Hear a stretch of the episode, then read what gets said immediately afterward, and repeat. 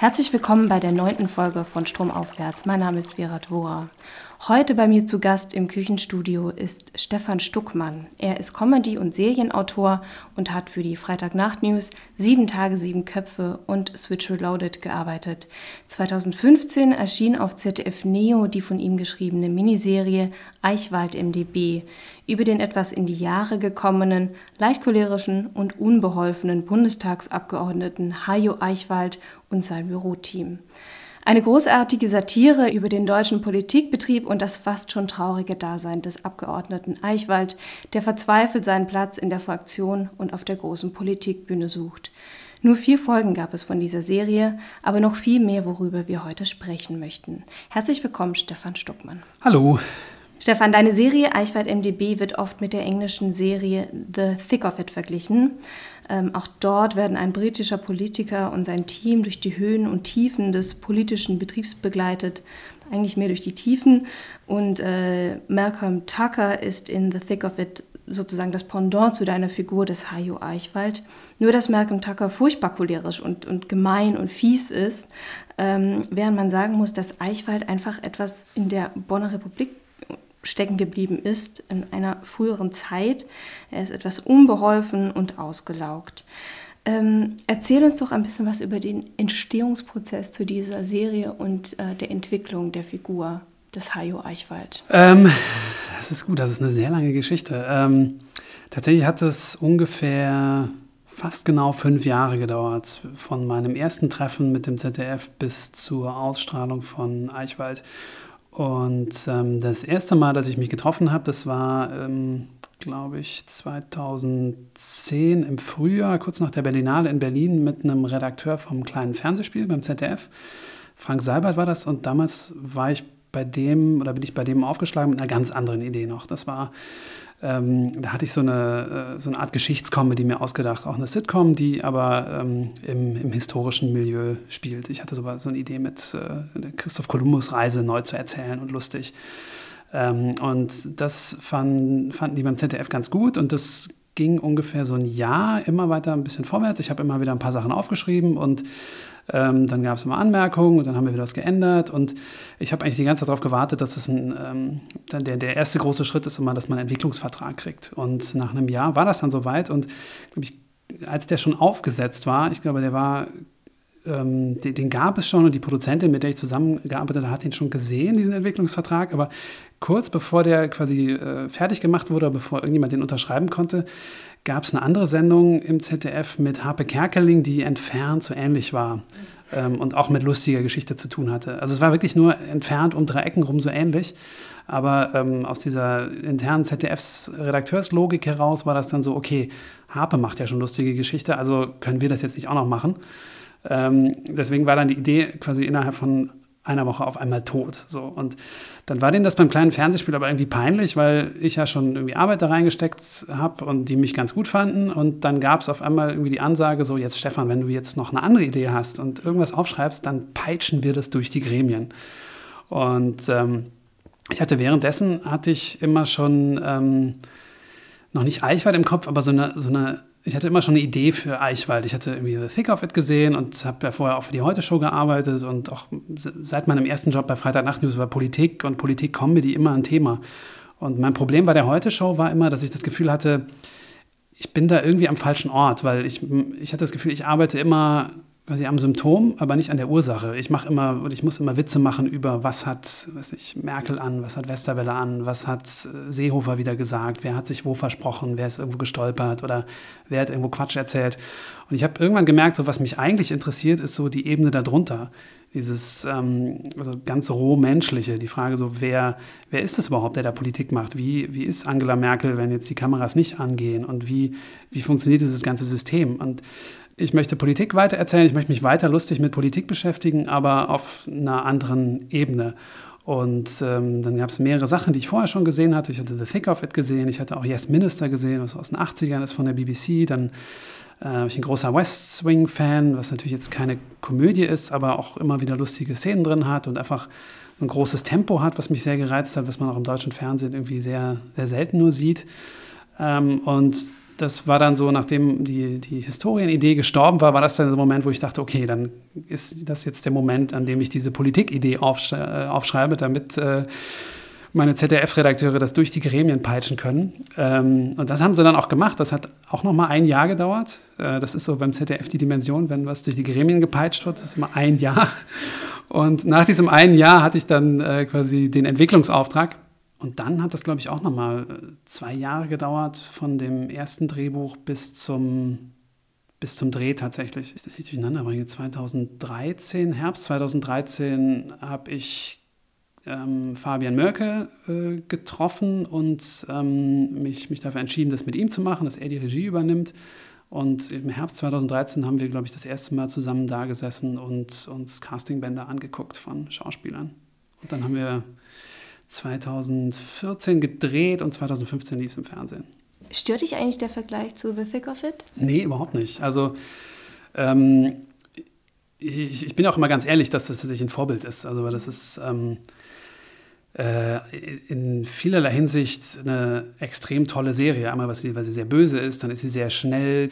Ähm, aus, so so habe ich das eigentlich auch immer mit, mit Eichwald gemacht. Also klar, das, äh, kann man sagen, ähm, The Thick of It ist jetzt irgendwie das klarste Vorbild, aber aus meiner Sicht ist zum Beispiel auch ganz viel West Wing da drin, weil ich ähm, diese, diese Geschwindigkeit, was ich vorher schon gesagt habe, in den Dialogen, das ist was, was man ähm, im amerikanischen, im englischsprachigen Fernsehen schon viel öfter hat im Deutschen. Und äh, selbst da war sowas wie West Wing ja auch nochmal eine, eine große Ausnahme. Und The Thick of It ist auch schon schnell, aber das ist was, was im deutschen Fernsehen wie sehr selten ist. Und ähm, das war zum Beispiel was, was wir, was von, von Anfang an ganz klar war, was wir versuchen wollen, einfach so irgendwas zu machen, was sehr, sehr hohes Tempo geht. Mhm. Und insofern äh, finde ich das, äh, eigentlich freut mich das nur, wenn die Leute das sehen, weil es dann ja auch zeigt, dass die das, äh, dass wir da irgendwie einigermaßen nah rangekommen sind. So. Was du gerade gesagt hast mit der Schnelligkeit der Dialoge, das hat es mir auch wahnsinnig schwierig gemacht, da auch eine Szene rauszugreifen, die ohne das Visuelle funktioniert.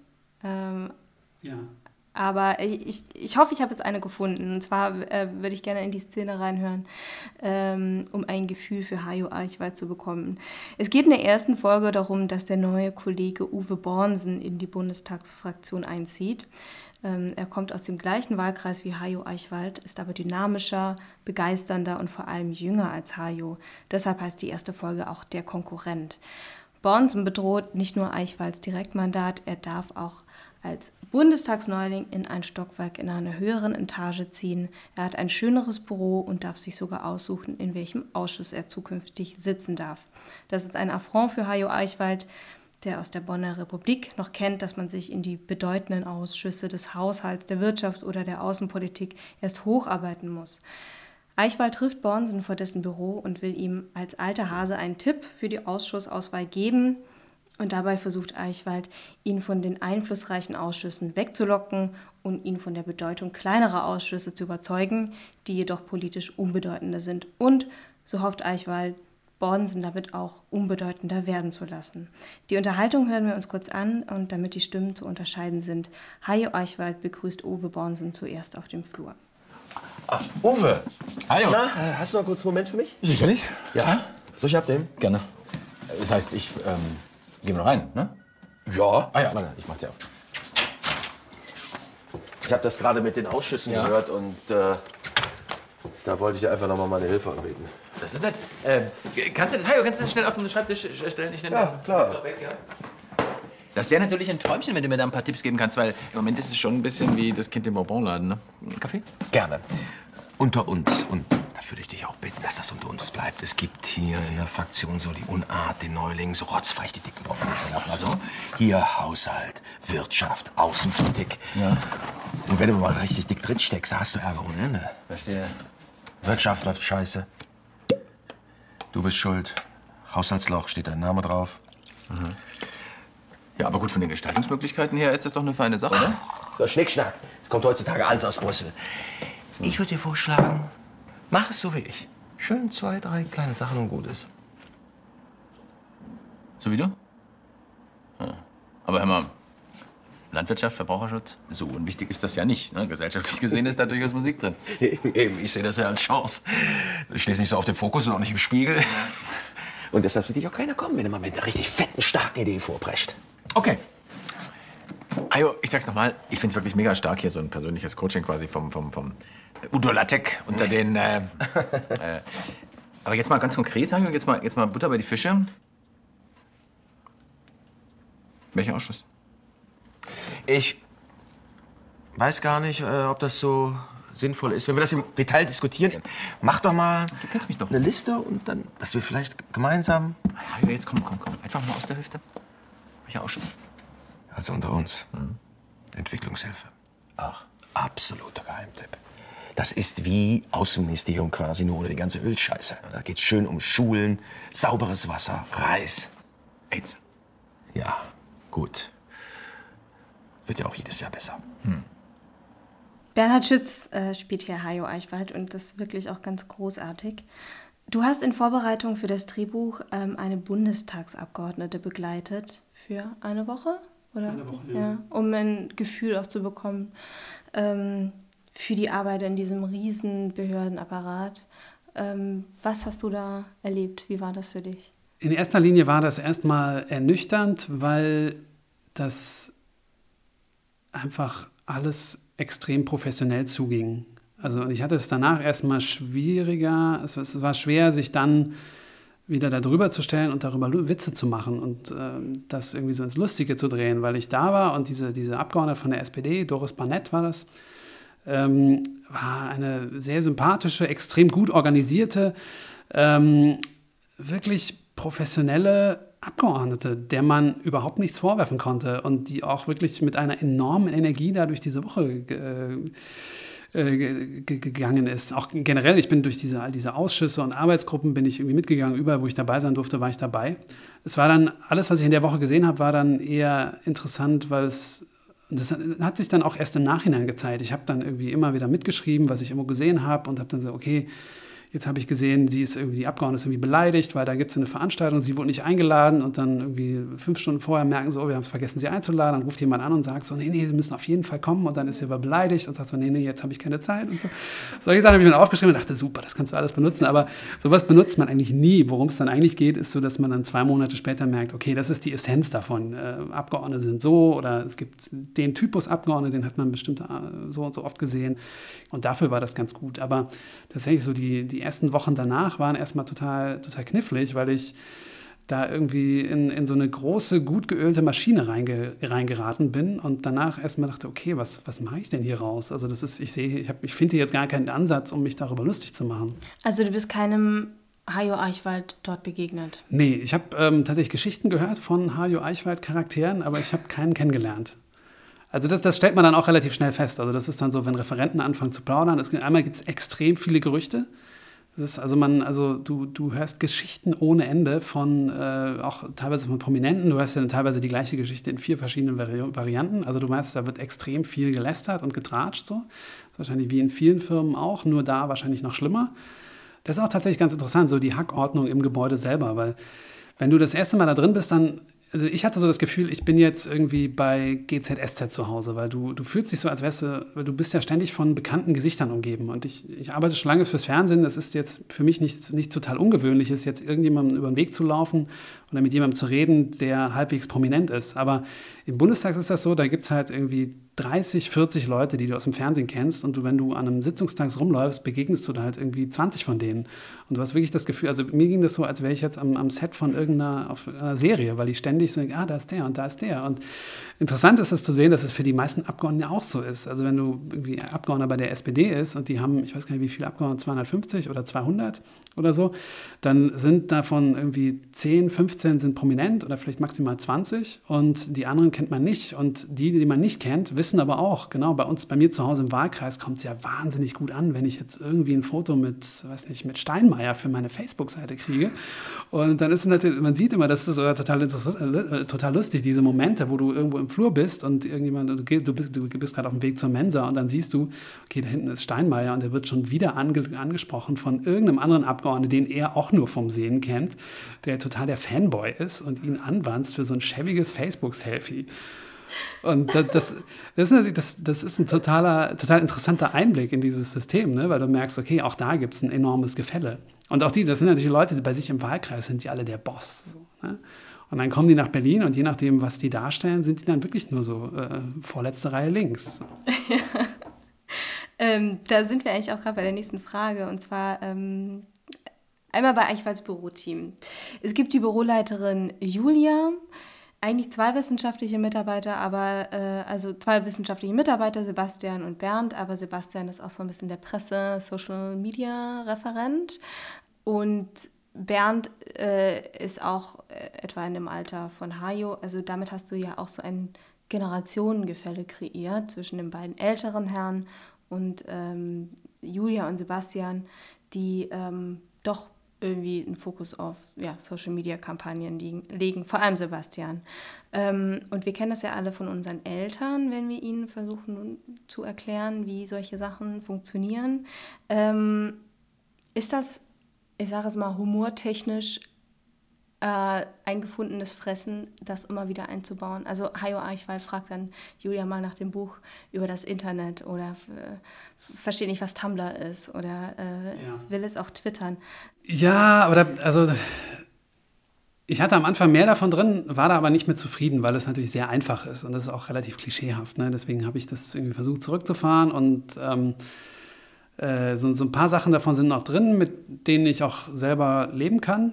Und ich glaube auch, das funktioniert ganz gut und das ist auch was, was für den Zuschauer ganz gut funktioniert. Aber ähm, das ist definitiv ein Muster, mit dem ich, also das ich nicht überbeanspruchen möchte, weil das ja auch, wenn man so in die Welt hinausguckt, definitiv nicht stimmt. So. Also mein eigener Vater ist Mitte 60 und ähm, weiß genau, was Twitter ist und äh, hat jetzt keine Tumblr-Seite oder so, aber weiß, was das ist. So, ne? Und wenn meine Schwester von Snapchat redet, dann kann der da auch was mit anfangen. So, insofern, ähm, da muss ich ein bisschen vorsichtig sein, dass ich das nicht. Das sind so die leichten Witze, die man ja. einfach, wo man sich selber manchmal auf die Finger hauen muss. Ja. Ähm, ich finde, dass die Figur der Julia Schleicher, also der, der Büroleiterin, ähm, besonders gut gelungen ist, gespielt von Lucy Heinze. Ähm, sie hat in diesem Büro mit drei Männern mit völlig offensichtlichem Sexismus zu kämpfen, eigentlich fast schon auch sexuelle Übergriffe. Warum wolltest du diese Figur so schreiben? ähm, ich habe das im Bundestag gemerkt. Das ist einfach ein.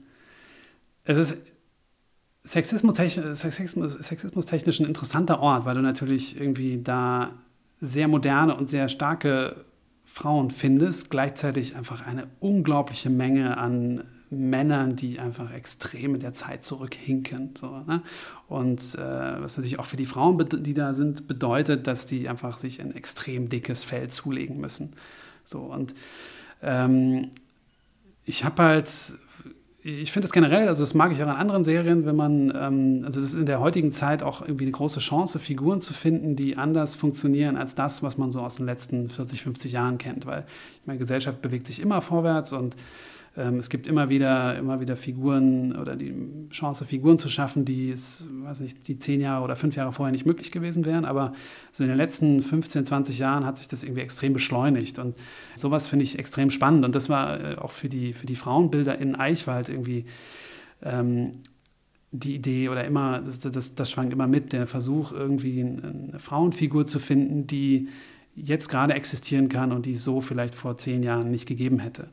Und ähm, bei Julia Schleicher war das dann natürlich die Frage, okay, jetzt eine, eine, schlaue, gut aussehende Frau, die sich in dem Bereich bewirbt und da irgendwie Karriere machen will. Julia will, glaube ich, bestimmt nicht selber Abgeordnete werden, aber Julia fände es schon ganz cool, irgendwie, das kommt ja auch immer zwischendurch mal durch, so einfach mehr mitzureden und politisch mehr zu gestalten. Also ähm, die, die hätte, glaube ich, nichts dagegen, irgendwann mal bei einem anderen Abgeordneten zu sein, der mehr Karriere macht und dann selber einfach mehr mitreden zu können und einfach mehr auch gestalten zu können. Und die, die, der Versuchsaufbau war, Julia war immer so, wie ist das für jemanden, der wahrscheinlich kompetenter ist als die Männer um, um sie herum, ähm, aber aufgrund dieser ganzen 50, 60 Jahre Bundesrepublikgeschichte, die da vorher waren und dann auf der ganzen, die mehrere tausend Jahre Patriarchat, jetzt einfach an dieser Stelle gelandet ist und immer noch mit diesen ganzen Altlasten zu kämpfen sind, die einfach so um sie herum komplett aufgetürmt sind und zu schauen, so, okay, wie, wie kann sich jemand dagegen wehren oder vielleicht wie kann sich jemand auch nicht dagegen wehren und was bedeutet das für jemanden da irgendwie jetzt drin gefangen zu sein? Also, ja, sie geht da irgendwie, wie du sagst, sie legt sich da ein dickes Fell zu, sie geht irgendwie da mit um, sie teilt aber selber auch aus. Also so ist es ja nicht. Ja, es geht eigentlich auch in die andere Richtung. Ähm, und diese sexistischen Witze auch von Eichwald, die so offensichtlich sexistisch sind, aber das ist eigentlich dann schon wieder so lustig, weil er sich da wieder dadurch so zum Volltrottel macht. Also wie du sagst, dass er einfach in der Zeit irgendwie stehen geblieben ist und niemand mehr solche Sachen sagen würde einfach. Ja, ja das, das ist tatsächlich ganz schön. Also das ist ja auch, ich finde, wenn man das äh, so als moderner Mensch guckt, dann fällt einem das ja immer sofort auf. Ne? Ich finde dann, also da, ähm, wenn, ich, wenn ich mit Zuschauern rede, da trennt sich dann in interessanterweise auch immer so für klingt jetzt ein bisschen arrogant, aber so die Spreu vom Weizen. Es gibt so Leute, die schauen irgendwie eine Fernsehserie und hören, dass jemand Fotze sagt und äh, denken sofort, okay, der Autor ist ein Idiot, weil das ist vulgär. Sowas sagt man nicht so. Aber wenn man als moderner, aufgeklärter Zuschauer sowas guckt und hört, dass jemand Fotze sagt, dann weiß man, okay, das sagt mir jetzt irgendwas über die Figur. Jetzt ähm, wird die Figur abgewertet oder die Figur wertet sich selber ab, weil sie Fotze sagt oder weil sie auf eine bestimmte Art über Frauen redet. Und ähm, das ist was, was man, glaube ich, auch früher nicht im Fernsehen machen durfte, einfach weil es einfach mehr, mehr Angst davor gab oder weil es einfach so eine konservativere Erzählhaltung gab, wo bestimmte Sachen einfach nicht stattfinden durften oder nicht gesagt werden durften. Der Regisseur Fabian Mörker hat über deine Arbeit, Bücher zu schreiben, in einem Interview gesagt. Bei uns ging es eher darum, dass der Zuschauer überfordert wird hier und da. Man kennt es. Man wird reingeführt in eine Geschichte, man hat Zeit nachzudenken. Man kriegt auch gerade im deutschen fiktionalen Fernsehen sehr oft, wie ich finde, Informationen, die sich aus dem Kontext erschließen. Solche Sachen hat Stefan in seinen Büchern einfach komplett weggelassen. Wir werden reingeschmissen und los geht es. Und man kann eben nicht zwischendurch pinkeln gehen oder bügeln, man muss eben zugucken. Hat er sehr, sehr schön gesagt. Ich finde auch, dass tatsächlich. Das ist ein guter Typ, der Fabian. Das ist, äh dass in deutschen Serien Sachen immer so ausbuchstabiert werden. Dass einfach jede ja. Handlung sofort klar sein muss. Das ist irgendwie eine Krankheit. Also, das ist teilweise natürlich auch. Ähm, das ist, ist, so dieses Formatfernsehen im schlechtesten Sinne, dass man auch äh, von Redakteuren dann gesagt kriegt, so, äh, Moment, aber es muss jetzt irgendwie, man muss verstehen, dass es äh, so und so passiert und äh, wir haben total Angst, dass der Zuschauer hier vergisst oder hier nicht mitkriegt, dass das und das passiert. Und ähm, also darüber wurden ja auch schon Millionen Interviews mit irgendwelchen Leuten geführt. Ähm, dieses deutsche, deutsche Angstfernsehen oder dieses deutsche Redakteursfernsehen, was extrem angstgesteuert ist. Und ähm, ich glaube, dem entspricht das, äh, entspringt es hauptsächlich so. Und manchmal ist es, glaube ich, auch ähm, Faulheit auf Autorenseite, weil das, das ist immer, was mich am Drehbuchschreiben so extrem reizt. Ich habe auch vorher, ich habe eine Zeit lang in Hildesheim studiert, da ging es ganz viel so um Kurzgeschichten und Romane schreiben und sowas. Ähm, und was ich aber immer toll fand am Drehbuchschreiben, ist tatsächlich das Drehbuchschreiben ähm, ist das klingt jetzt erstmal falsch, das ist auf eine gewisse Art total technisch, weil man im Gegensatz zu einem Roman hat man bei einem Drehbuch nur eine bestimmte Anzahl, Zeit, Anzahl Minuten Zeit. Und man weiß, okay, man muss jetzt bei einer Serie hat man nur 20 Minuten oder nur 30 Minuten oder man muss in einem Film ist man 90 Minuten fertig sein oder man hat maximal 120 Minuten. Das heißt, man muss lernen, extrem effizient zu arbeiten. Und das finde ich immer total spannend, dass du halt, wenn, wenn du anfängst und das erste Mal ein Drehbuch schreibst, dann sprichst du alles aus und erklärst alles und dann ist es so, okay, du musst sagen, so, die, die Figur kommt rein und der Zuschauer muss jetzt wissen, okay, der ist irgendwie der Vater von dem und er ist, außerdem ist der Millionär und der hat irgendwie, er wohnt in Hamburg und hat irgendwie ist geschieden und dann schreibt man das alles und alles wird irgendwie ausgesprochen und dann irgendwann merkt man so, okay, viel intelligenter ist, äh, wir hatten, glaube ich, irgendwann mit Drehbuch, das ist so ganz klassisch, so äh, zweite Stunde Drehbuchkurs an der Filmschule, wo dann immer sagt, okay, hier, äh, wie, wie, sagt man, dass jemand Kohle hat? Äh, da fährt er einfach in der Stretch-Limousine vor und steigt aus. Das ist ein Hip-Hop-Video oder so. Aber diese, diese, quasi die Aufgabe, sich immer wieder zu stellen, so, okay, wie kann ich das noch kompakter machen? Wie kann ich auf noch weniger Platz noch mehr Informationen vermitteln? Finde ich total spannend, weil man natürlich dadurch gezwungen ist, Sachen einfach extrem raffiniert zu, zu konstruieren und ähm, einfach auch, das ist, ist ja oft in der Kunst gesagt, so dass man äh, große Kunst entsteht immer oder gute Kunst entsteht oft durch ähm, mangelnde Mittel. Also nicht durch quasi äh, einen Künstler, der, der alles hat und alles machen kann, sondern ein Künstler, der also nur 500 Euro fürs Material ausgeben kann und äh, was nicht, einen Hobel hat und einen dicken Ast mhm. oder so. Und sich dann überlegen muss, okay, was kann ich jetzt hiermit machen? So. Und dann quasi aus, dieser, aus diesem Mangel heraus quasi dazu gezwungen ist, sich was richtig Gutes zu überlegen. Und dann, was nicht, drei Tage einfach sich die Zähne daran auspeist und nur flucht und dann irgendwann denkt, okay, aha, das ist es jetzt so. Ähm, ihr habt vier Folgen Eichwald MDB mit einem Budget von 650.000 Euro gedreht. Das ist auch nicht so viel. Nee, das ist, das ist tatsächlich, das gilt noch als Low-Budget-Ausbeiter, Ausbeuterbudget. Mhm. Was ist da auf der Strecke geblieben? Hättest du da noch, hättest du noch beispielsweise mehr, mehr andere Schauspieler gehabt? Ähm, da ist gar nicht so viel auf der Strecke geblieben, wie man denkt, außer quasi Lebenszeit der Beteiligten und ähm, äh, Altersvorsorge der Beteiligten. Mhm. Das ist hauptsächlich auf der Strecke geblieben. Also das ist ja auch kein Geheimnis, dass in dem Bereich findet man genug Leute, die äh, die man dankbar, die sich also dankbar selbst ausbeuten und äh, sich also mich eingeschlossen dabei eine Zeit lang gut fühlen und zwischendurch dann aber schweißgebadet nachts aufwachen und denken so, oh mein Gott, was mache ich, wenn ich 50 bin? ähm, die vier Folgen wurden im Wochenrhythmus und zu einer ganz passablen Sendezeit im Jugendspartenprogramm ZDF Neo erst ausgestrahlt. Und bei der Ausstrahlung im Hauptprogramm äh, wurde Folge 1 an einem Freitagabend um 23 Uhr gezeigt und dann am Montag äh, die Folgen 2 bis 4 um etwa 12 Uhr hintereinander weggesendet. Ärgert dich sowas? Ehrlich gesagt schon, weil das natürlich. Also das, das hat ja alles zwei Seiten. Ne? Auf der einen Seite muss man sagen, das ist total super, dass Neo da Geld zugegeben hat, weil ansonsten hätten wir das nicht machen können. Das war tatsächlich die, äh, das, das kleine Fernsehspiel hatte nur genug Geld für die Hälfte von Eichwald. Und ähm, das hätte gleichzeitig geheißen, dass man das nicht hätte machen können, weil ähm, dafür lohnt sich der Aufwand nicht für zwei Folgen, so, also das alles aus, aus, dem, aus dem Boden zu stampfen.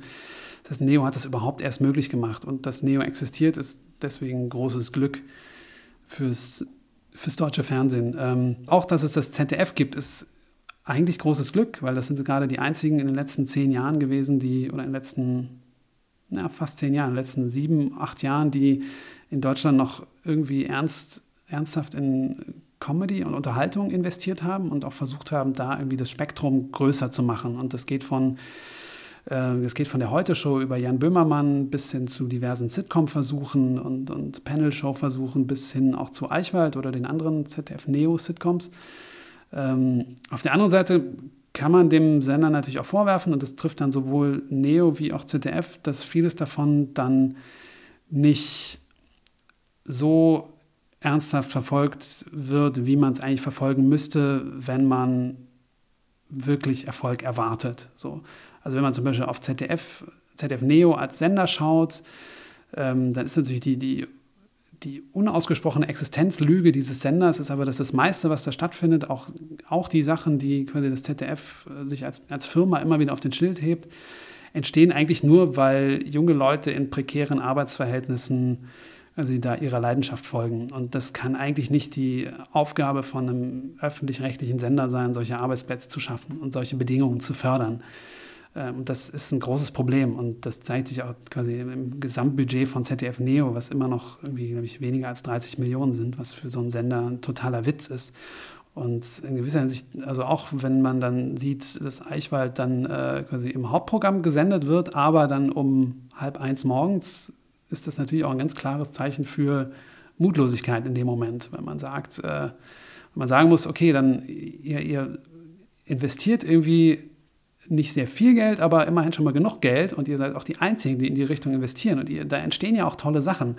Aber warum macht ihr das dann nicht größer und besser und ähm, wenn man das groß sieht, kommt man, landet dann, dann man natürlich gleich wieder bei Sachen, okay, wie viel, warum muss das ZDF irgendwie bei der Champions League mitliegen, ähm, mitbieten, mitbieten, wenn gleichzeitig, ich weiß nicht, äh, Jan Böhmermann viel zu wenig Geld kriegt, wenn Eichwald viel zu wenig Geld kriegt, wenn fast keine von diesen ganzen Serien, die ZDF Neo anschiebt, überhaupt jemals verlängert wird und auch nicht verlängert werden kann, weil ähm, das einmal auch von Neo nicht gewollt ist und auch weil dafür sowieso kein Budget da wäre und all das macht es natürlich irgendwie extrem kompliziert und ähm, in, in der Hinsicht macht mich das schon sauer, weil ich das Gefühl habe, dass das ZDF da große strukturelle Pro Probleme hat. Also ich muss tatsächlich sagen, so die Leute, mit denen ich persönlich zu tun habe, sind alle super und haben sich alle für Eichwald eingesetzt. Und das Absurde ist aber, dass das ZDF und auch ZDF Neo, dass diese ganze Firma so aufgestellt ist, dass bestimmte Dinge einfach zwischen die Ritzen fallen. So. Zum Beispiel das, das große Beispiel mit Eichwald ist so, das ist eine Koproduktion gewesen vom kleinen Fernsehspiel und Neo. Und die Aufgabe vom kleinen Fernsehspiel oder beziehungsweise kleines, kleines Fernsehspiel Quantum, diese Unterredaktion, die für Serien verantwortlich ist, ist Sachen anzuschieben, neue Sachen zu entwickeln und Sachen anzuschieben, die man im Hauptprogramm, in der Hauptredaktion nicht entwickeln würde. Und da ist das Eichwald dann irgendwie ein ideales Beispiel dafür. Und das ist total super, dass die das machen. Gleichzeitig haben die die Vorgabe, dass die Sachen nur einmal machen dürfen. Das heißt, jede Serie, die ZDF Quantum entwickelt, hat quasi aus dem ZDF Quantum Geldtopf nur einmal Geld, kriegt nur einmal Geld aus diesem Topf, weil äh, die dürfen einfach, deren Aufgabe ist immer nur anzuschieben. So. Ähm, gleichzeitig hat ZDF Neo auch irgendwann beschlossen, so, okay, alles, was vom kleinen Fernsehspiel kommt, machen wir nur einmal, weil ähm, wir möchten ja auch, ich weiß gar nicht warum, wir möchten auch selber entwickeln, ähm, wir sind auch, was auch immer, es ist, es ist keine gute, äh, äh, es ist keine, ich, ich habe keine Ahnung, warum das entschieden wurde. Es macht auf jeden Fall keinen Sinn. Und das hat bei Eichwald dann zu der absurden Situation geführt, dass wir, mein Produzent und ich und Fabian auch, regelmäßig Leuten im ZDF begegnen. Sie meinen, ach, das war ganz toll, wann geht es denn weiter? Und wir aber nicht sagen können, ja, das müsst ihr uns doch sagen. So.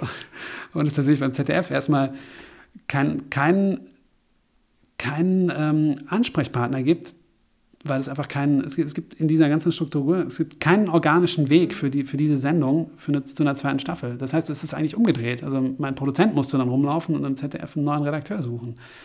Ähm, und das ist uns dann auch geglückt, das hat alles funktioniert und wir haben jemanden gefunden, der auch ganz toll ist. Und ähm, auch da muss man sagen, das ist toll beim ZDF, weil das ja, es ist ja genug, genug Euphorie für dieses Format, dass es geklappt hat und dass es auch ähm, vergleichsweise schnell gegangen ist. Aber ähm, dass es so quasi umgedrehte Verhältnisse sind. Und das ist irgendwie absurd. Und das zeigt auch, dass es da einfach, ähm, da gibt es einfach, das ist einfach ein ganz klassisches Strukturproblem in, in, deren, in deren Organigramm. Geht es denn weiter? Es geht tatsächlich weiter, ja. ähm, wir wollen nächstes Jahr im Fernsehen laufen. Also ich sitze gerade tatsächlich an den Drehbüchern bin noch in einem sehr frühen Stadium. Ich habe vorhin äh, noch Karteikarten über meinen Schreibtisch geschoben und, und hin und her jongliert, aber wir kriegen Geld für sechs Folgen ähm, und würden gerne im Herbst drehen. Ähm, einer meiner Lieblingspodcasts ist WTF von Mark Maron. Ich weiß nicht, ob du den kennst. Ich kenne Mark Maron, aber ich kenne diesen Podcast nicht. Der hat äh, in diesem Podcast auch ganz oft Stand-up-Comedians ähm, und, und Schauspieler von Comedy-Formaten und Regisseure zu Gast. Und Mark Maron hat eine äh, Vergangenheit in der Alkoholsucht und noch andere Drogenabhängigkeiten. Und ich äh, weiß zumindest aus diesem Podcast, dass es vielen anderen Künstlern, die lustig und witzig sind ähm, oder sein müssen, auch so geht. Also anfällig sind für Sucht und Depressionen. Jetzt will ich dich natürlich nicht fragen, ob es dir genauso geht, aber wie anstrengend ist es für dich, lustig zu sein? und zu schreiben? Ähm, das ist tatsächlich, das klingt immer doof. Ähm, es ist das Anstrengendste, was ich kenne in meinem Leben. Es ist äh, tatsächlich unfassbar anstrengend. Ist, ähm, ich habe nichts anderes, was ich so anstrengend finde wie Schreiben und lustiges Schreiben. Also ich habe tatsächlich, als ich meine Diplomarbeit geschrieben habe an der Filmschule, ähm, die hatte einen praktischen und einen theoretischen Teil. Und ich habe die ganze Zeit, ich ich wusste mal, dass ich beides nicht beides machen muss. Ich habe aber nie nachgeguckt, wie das gewertet wird, so wie viel Prozent sowieso. Mein praktischer Teil war das tatsächlich, das, ähm, ich habe das ganz geschickt eingefädelt, so vom Timing, dass ich die erste Folge von Eichwald gleichzeitig als Diplomarbeit einrichten kann. Ähm, und mein theoretischer Anteil war dann ähm, eine Arbeit über Sketchstrukturen bei Quentin Tarantino oder Humor. Ich habe tatsächlich Sketchstrukturen in der Arbeit von Quentin Tarantino. Und ich hätte, glaube ich, 18 Seiten schreiben müssen. Und es hat mir aber so viel Spaß gemacht und es war so eine angenehme Schreiberfahrung, weil ich beim Schreiben nicht lustig sein musste und einfach nur logisch sein musste, dass ich, glaube ich, 60 Seiten abgegeben habe. Tatsächlich ähm, ist es immer, wenn ich, wenn ich schreiben muss und es nicht lustig sein muss, fühlt sich das total nicht an wie Urlaub, aber es ist knapp davor. Es ist sehr, sehr angenehm. Und lustiges Schreiben ist tatsächlich einfach nur die Hölle. Es gibt diesen, ich weiß nicht, ich glaube immer, dass ich, ich glaube, es ist von Douglas Adams, oder vielleicht hat er das auch irgendwo geklaut oder nur zitiert, diesen Satz. Ähm, äh, ich finde Schreiben total doof, aber geschrieben haben ist super. Mhm. Ist jetzt nicht wörtlich, aber sinngemäß und das ist so wahr. Und das ist, also das kann ich total nachvollziehen, weil dieses geschrieben haben und irgendwas fertig geschrieben haben, was man gut findet, ist richtig, richtig gut. Ähm, und Schreiben selber ist einfach nur Kacke. So, und äh, keine Ahnung. Ich habe irgendwann, es gibt so ein, so ein, als Loriot gestorben ist, hat Diogenes so ein Band rausgebracht, nur mit Interviews von Loriot. Und tatsächlich ist da ein Interview über seine Arbeit drin, wo er genau das Gleiche beschreibt, wie unfassbar anstrengend das ist und dass es nichts anderes in seinem Leben gibt, was ihn mehr anstrengt. Also es gibt ja auch Menschen, die haben das einfach so in sich drin. Die sind lustige Typen. Die können irgendwas, was auf dem Papier nicht besonders lustig ist, können die so aussprechen, dass man lacht. Und da, war, da weiß auch ich nicht weiter. Ich habe auch tatsächlich immer wieder so, das ist mehr so als Hobby, habe ich immer mal wieder gelesen, so von Philosophen oder von Psychologen, so wie Witze funktionieren. Es gibt auch von Freud gibt es ein ganzes Buch darüber, über den Humor, wo er tatsächlich versucht, so ähm, Witze zu, zu ordnen und bestimmte Witzmuster quasi zu erkennen und dann zu sortieren und quasi so ähm, eine also so eine Baumstruktur der Witze zu, zu erschaffen. Mhm. Und das auch natürlich, äh, es ist halt Freud, deswegen versucht er das dann so an sein generelles Modell der Psyche irgendwie anzukoppeln. Aber wenn man das weglässt, kann man auch einfach, ist es auch ganz praktisch, einfach nur, weil das auch als Anleitung für, für Witze dient und man auch quasi daran lernen kann, so okay, das äh, ist einfach so eine analytische Struktur, die man in Witzen findet und die man dann auch einfach wieder benutzen kann. Also tatsächlich, das hat mir auch. Ähm, nämlich Dietmar Jakobs, der in den 90ern das, das Amt geschrieben hat für RTL. Äh, das war einer der ersten, die mir so ein bisschen, also der ersten Comedy-Fernsehautoren, die mir so ein bisschen geholfen haben beim Schreiben. Und das war eine der ersten Sachen, die er mir gesagt hat. Meinte, wenn du, äh, wenn du anfängst, Sketche zu schreiben oder Witze zu schreiben, dann nimm dir doch erstmal irgendeinen Sketch oder einen Witz, den du kennst, und überleg, warum der lustig ist und filter die Struktur raus und versuch dann quasi über die gleiche Struktur einen anderen Witz zu bauen oder einen anderen Sketch zu bauen. Und so viel ist total, ist total viel wert das ist, manchmal fühlt sich das an wie eine Falle, weil man irgendwie denkt, so, okay, man kann das ja offensichtlich gut, die Leute mögen das, man wird dafür bezahlt, man kommt da irgendwie relativ weit mit, so. Ähm, gleichzeitig ist es so unfassbar anstrengend. Wie kann das denn sein? So? Und dann lernt man aber andere Leute kennen, ähm, die, man, die man selber sehr gut findet und merkt, so für die ist es ähnlich und dann ist es auf eine gewisse Art beruhigend. Trotzdem äh, je älter ich werde, desto mehr frage ich mich, ob ich das immer noch mache, wenn ich 60 bin oder ob ich nicht vorher irgendwas anderes finde, wo ich denke, aha, das mache ich jetzt stattdessen, das ist viel erfüllender, ist viel beruhigender. Ähm, gut, reden wir noch, also wir sind jetzt eigentlich schon ordentlich drüber. Kannst du noch? Ja. Gut, ich möchte nämlich ähm, noch äh, über eben die deutsche Serienlandschaft sprechen. Und zwar, äh, genau, es gibt zwei Tweets von dir und ähm, Vielleicht kannst du anhand derer so. Du hast aber wirklich tief recherchiert. Das ist eine von meinen. Bist du eine von meinen 120 Followern? Nee, ich folge. Ich, doch, ich folge dir sogar. Hast du, nicht, äh, hast du mich nicht zurückgefollowt? Ähm, doch, doch, ich habe dich gefollowt, als du. Äh, du hast mich gefollowt, als du mir die Mail geschickt hast, ne? Ja, ungefähr. Dann. Ich glaube, dann habe ich dich zurückgefollowt. Ah, ja? Ich check das gleich mal. ähm, genau, also vielleicht kannst du anhand dieser zwei Tweets äh, beschreiben, was dir in Deutschland beispielsweise fehlt. Also einer davon ist This Is Us. Das ist eine US-Serie auf NBC. This Is Us ist unfassbar gut und wäre als Idee in Deutschland unpitchbar, weil sie nach nichts klingt. Nicht, was man macht, ist wichtig, sondern wie. Und der andere Tweet lautet, es gibt in Deutschland ganze Kunstformen, die fast nicht stattfinden oder nur weit unter ihren Möglichkeiten bespielt werden.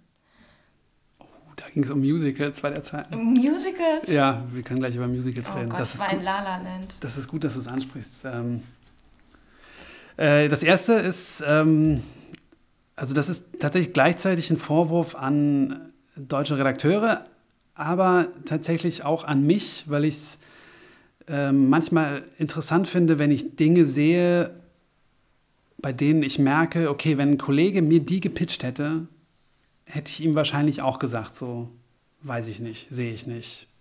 Ja, nicht irgendwie anders oder. Also ganz kurz, die Idee ist, es geht um, glaube ich, drei Leute, die alle am gleichen Tag Geburtstag haben.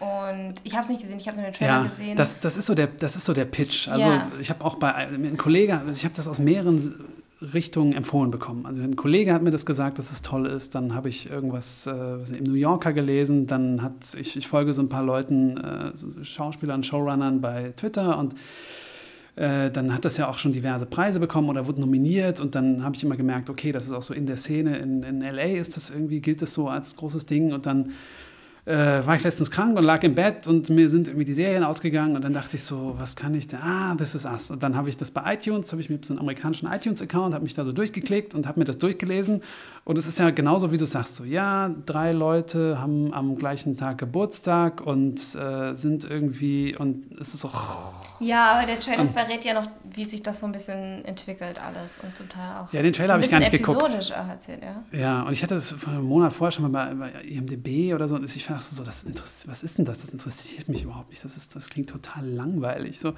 dann habe ich das aber dann irgendwann angefangen, weil ich so viel Gutes darüber gelesen habe. Ähm, und es ist wirklich unfassbar gut. Und tatsächlich ist es, also dieses mit den drei Geburtstagen ist komplett egal eigentlich. Das ist, äh, spielt überhaupt keine Rolle. Weil letztendlich, und das macht es so schwer zu pitchen, es ist einfach nur, es ist einfach nur eine Familiengeschichte.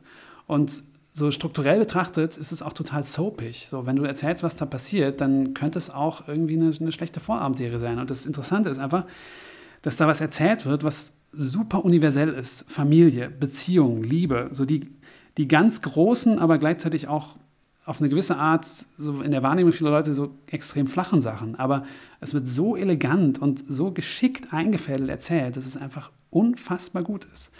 Und ähm, das in diesem Tweet ähm, habe ich dann, eigentlich ist das eine, ist das eine Bezugnahme auf diesen, ich habe diesen Blogtext geschrieben vor eineinhalb Jahren, wo ich so erk- erklärt habe, wie man, also was so fünf große Fehler sind, äh, die oft gemacht werden, wenn man Serien entwickelt. Und einer dieser Punkte war halt, dass Leute oft die, das, die Idee oder das Konzept extrem überschätzen und total vergessen, wie wichtig das ist, wer was erzählt und was er erzählt. So. Und, und vor allem, wie er das erzählt. So. Und This Is Us war dann für mich wieder so ein ganz großes Beispiel für, genau diesen Fehler, den Produktionsfirmen immer wieder machen, den Autoren immer wieder machen, den ich auch manchmal selber mache, wenn ich mir überlege, was kann man so erzählen und den aber letztendlich Sender am häufigsten machen. Weil ähm, also das, das klassische Beispiel ist, dass man irgendwo hingeht und äh, also es gibt mehrere Probleme. Eines von den Problemen ist, dass man oft auch gar nicht nach Ideen gefragt wird, aber eines der anderen Probleme ist dann, dass es oft immer schon allein dieser Pitch, dieser eine Satz, den die dann haben wollen oder diese drei Sätze, die haben wollen, muss irgendwie, da wird immer ein Feuerwerk erwartet. Und es gibt so viele Beispiele dafür, für Serien, die unfassbar erfolgreich sind. Also allein Seinfeld, eine der erfolgreichsten Serien überhaupt, ist vom Pitch her unfassbar langweilig. Da ist halt natürlich, okay, du hast Jerry Seinfeld und sagst, mach mal was mit dem so. Aber es ist, ich, ich glaube, selbst in Deutschland wäre man nicht so weit gekommen, weil die Leute dann immer erwarten, so, ja, Moment, aber wie, der, der lebt da und, und dann und der hat Freunde. Und ja, und was passiert dann? So, und es muss man, nee, nee, der hat dann, und in Deutschland ist es immer, ja, warte, der hat eine Tochter, der hat die, der hat vor 20 Jahren hat er mit jemandem geschlafen und der kannte, der wusste nicht, dass er eine Tochter hat. Jetzt steht die auf einmal vor der Tür und, äh, und die hat, äh, weiß nicht, und die, und die Mutter ist, äh, die ist drogensüchtig, so. Und, oder die ist im Knast. Und, und es wird dann immer, es werden so Schichten aufeinander getürmt und man landet dann automatisch bei ganz anderen, bei ganz anderen Geschichten. Und so diese Art von Serie und diese Art Suche nach Idee hat auch seine Berechtigung. Weil es gibt auch ganz viele Serien, die, ähm, die, die so einen Pitch haben und die so einen Pitch auch brauchen. Und ähm, das hat definitiv seinen Platz, aber es wird einfach in Deutschland oft der Fehler gemacht und in anderen Ländern wahrscheinlich auch, dass man nach, danach geht, wie gut eine Idee klingt und nicht danach schaut, so, wer erzählt das überhaupt und was hat der für eine Idee, wie man erzählt wird. Und bei This Is Us ist dieser Dan Vogelmann, der einfach äh, eine Reihe von Dingen gemacht hat, die einfach sehr, sehr smart erzählt sind und sehr, sehr zeitgemäß und sehr, sehr schlau. Und ähm, ich glaube, das ist tatsächlich, ähm, das ist ein strukturelles Problem, dass deutsche Sender da einfach oft den, in, in ihrer Ideensuche falsch vorgehen. Ich frage mich immer, wann. Ähm, ähm, Müssen wir über Musik jetzt reden, ne? Ja, oh Gott.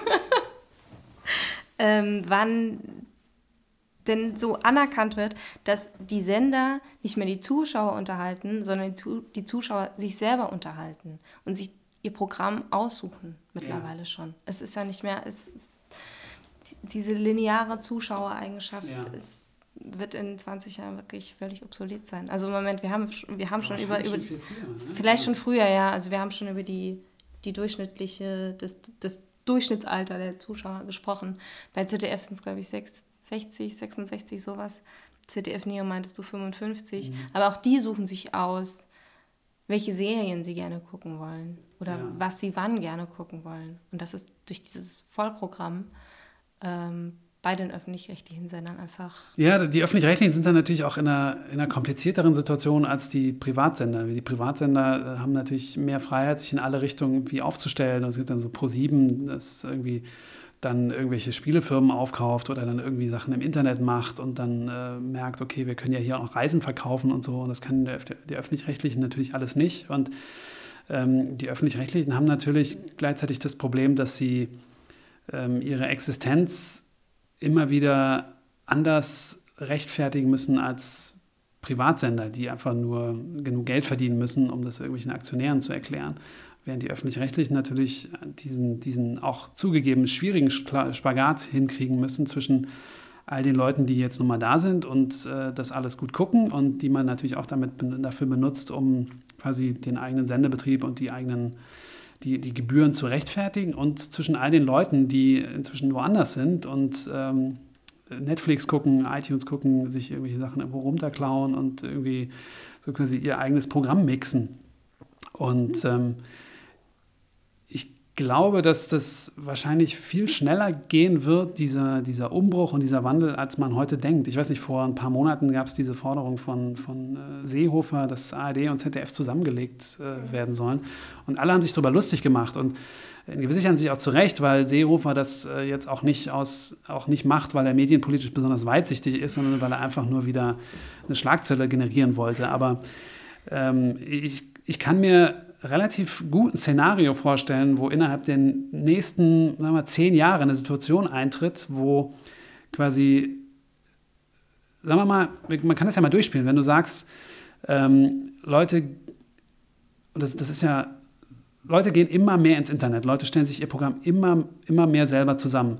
Das wird dazu führen, dass Mediatheken werden immer wichtiger. Gleichzeitig sieht man, das Internet fördert eigentlich Monopole. Wenn du guckst, wie viel, wie viel Orte, also sag mal, wenn du Leute fragst, so ein Auktionshaus im Internet, ein, ein Laden, wo ich Bücher bestelle, ein Laden, wo ich Schuhe bestelle, dann sagen, weiß ich, 99 Prozent der Leute sagen genau die gleichen drei Sachen. Und es gibt so ein paar Nischen, wo es vielleicht maximal zwei Leute gibt, die irgendwie große Firmen aufgemacht haben oder drei. Und dann kannst du sagen, okay, es gibt Facebook und Twitter und dann gibt es noch Amazon und Apple und, und, Google spielt auch noch irgendwie mit, aber alles ist relativ übersichtlich. Und, und auch bei, bei Streaming-Diensten so. Du siehst ja auch alles, was sich in Deutschland irgendwie aufgetan hat, auf europäischen Mediendiensten, die kommen alle nicht besonders weit. Die Telekom kann irgendwelche Pakete schnüren oder so. Äh, weiß nicht, dann, dann gab es irgendwie Maxdome oder die, diese Warner Brothers Sache, die auch schon wieder eingedampft wurde. Und letztendlich wird es auch darauf hinauslaufen, dass es irgendwas bei Amazon gibt, irgendwas bei iTunes, dann gibt es noch Netflix und Google oder so. Und ähm, ich glaube, auf, auf lange Sicht hat das ZDF oder haben die, das sieht man ja jetzt schon daran, was, was Funk macht. Das, was ja total Konsequenz ist bei denen und was eine gute Idee ist, dass die sagen so, ähm, wir gehen überall dahin, wo junge Leute sind. Also es ist uns egal, ob es irgendwie YouTube ist oder, oder Twitter oder Facebook, so überall, wo wir ein Video hochladen können, laden wir ein Video hoch. So. Und tatsächlich, das ist ja diese, diese Internet-First-Strategie und ähm, ich glaube, das lineare Abspielen ist ja bei denen gar nicht eingeplant und wenn, dann eher nur quasi ergibt sich so als glücklichen Zufall, wenn die irgendwo im großen Sender sagen, so, ach, das können wir hier noch hinschieben, so. Aber tatsächlich, alles, was produziert wird, ist erstmal tatsächlich und tatsächlich auch vor der eigenen App oder der eigenen Webseite äh, hat, hat YouTube und, und Facebook Priorität bei denen, was irgendwie ein sehr smarter Zugang ist und was aber gleichzeitig auch nur natürlich anerkennt, dass die auch schon erkannt haben, dass die keine Chance haben auf Dauer gegen äh, die, die Plattformen, die da schon da sind und die vielleicht in Zukunft noch dazukommen werden. So. Ähm, was aber auf Dauer dann auch nur bedeutet, dass jegliche Unterscheidbarkeit zwischen den einzelnen öffentlich-rechtlichen Sendern in Zukunft obsolet sein wird, weil nämlich Sender viel weniger wichtig sind und Formate wichtiger sein werden. Das heißt, wenn die, die Menschen in Zukunft nur noch YouTube, Facebook, Netflix und irgendwas bei Google oder Apple als Abspielstation haben, dann ist irgendwann egal, ob dahinter das steht äh, ARD oder ZDF. Und in dem Moment, wo diese Unterscheidbarkeit wegfällt, fällt natürlich auch jegliche Begründung dafür weg, warum man sich zwei große Sender leistet in Deutschland. Mhm. Und in dem Moment ist einfach, es, es, steht einfach die Entscheidung vor der Tür, okay, wir legen das jetzt zusammen und wir krempeln das alles komplett um. Und aus heutiger Sicht mag das irgendwie absurd erscheinen, aber ich glaube, die, der Tag, an dem sowas dis ernsthaft diskutiert wird, ist nicht so weit weg, wie viele Leute glauben. Ähm, okay. Jetzt Musicals? Ja, okay, Musicals. Schnell.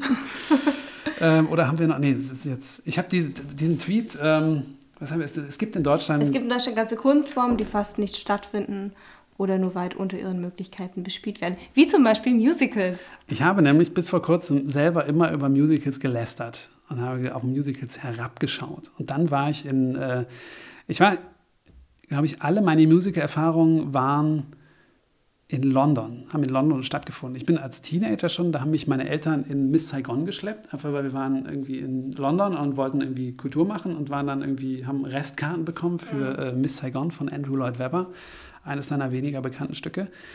Ähm, da kann ich mich dunkel dran erinnern, fand das aber ganz nett, aber da war ich, keine Ahnung, zehn oder so. Äh, dann war ich Jahre später in, im Monty Python Musical und fand das sensationell lustig und da war ich auch schon Mitte 20. Habe aber dann nicht lange drüber nachgedacht. Dann bin ich wieder zurück nach Deutschland, war damals auch schon Autor in Köln und fand es irgendwie nett.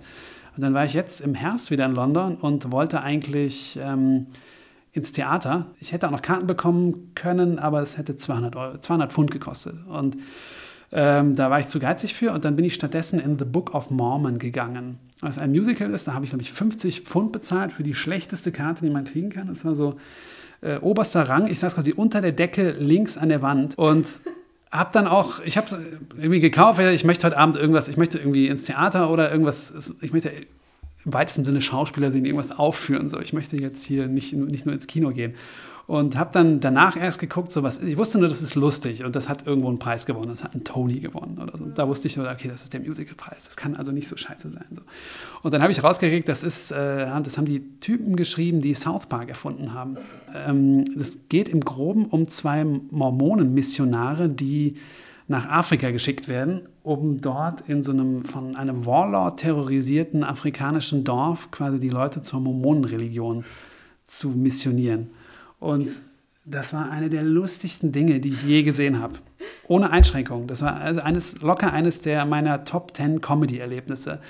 Und es hat mich total geflasht. Und ich bin da rausgegangen und dachte so, Alter, was ist denn hier los? Ich dachte, ich, hab, ich dachte immer, Musicals sind irgendwie, das sind bäh, das ist so Cats und, und diesen Aber-Film fand ich auch doof und ich konnte da nie was mit anfangen. Da dachte ich so, Wahnsinn, da, wenn diese, diese coolen Leute, die South Park machen, setzen sich hin und machen Musicals und dann hatte ich im Kopf, ich, hatte, ich höre ganz viele so amerikanische Podcasts und da wurde immer über Hamilton geredet. Ja. Und dann war, dann war ich wieder zu Hause und hab, ich hatte die ganze Zeit die Ohrwürmer aus, äh, aus Book of Mormon im Kopf und dachte, okay, jetzt muss ich mir auch mal dieses Hamilton anhören und wusste überhaupt nicht, was ich erwarten sollte. Ich dachte auch, das ist wahrscheinlich auch irgendwie eine Komödie oder so. Und dann habe ich das irgendwie tatsächlich beim Kochen gehört und es hat mich umgehauen, es hat mich so geflasht.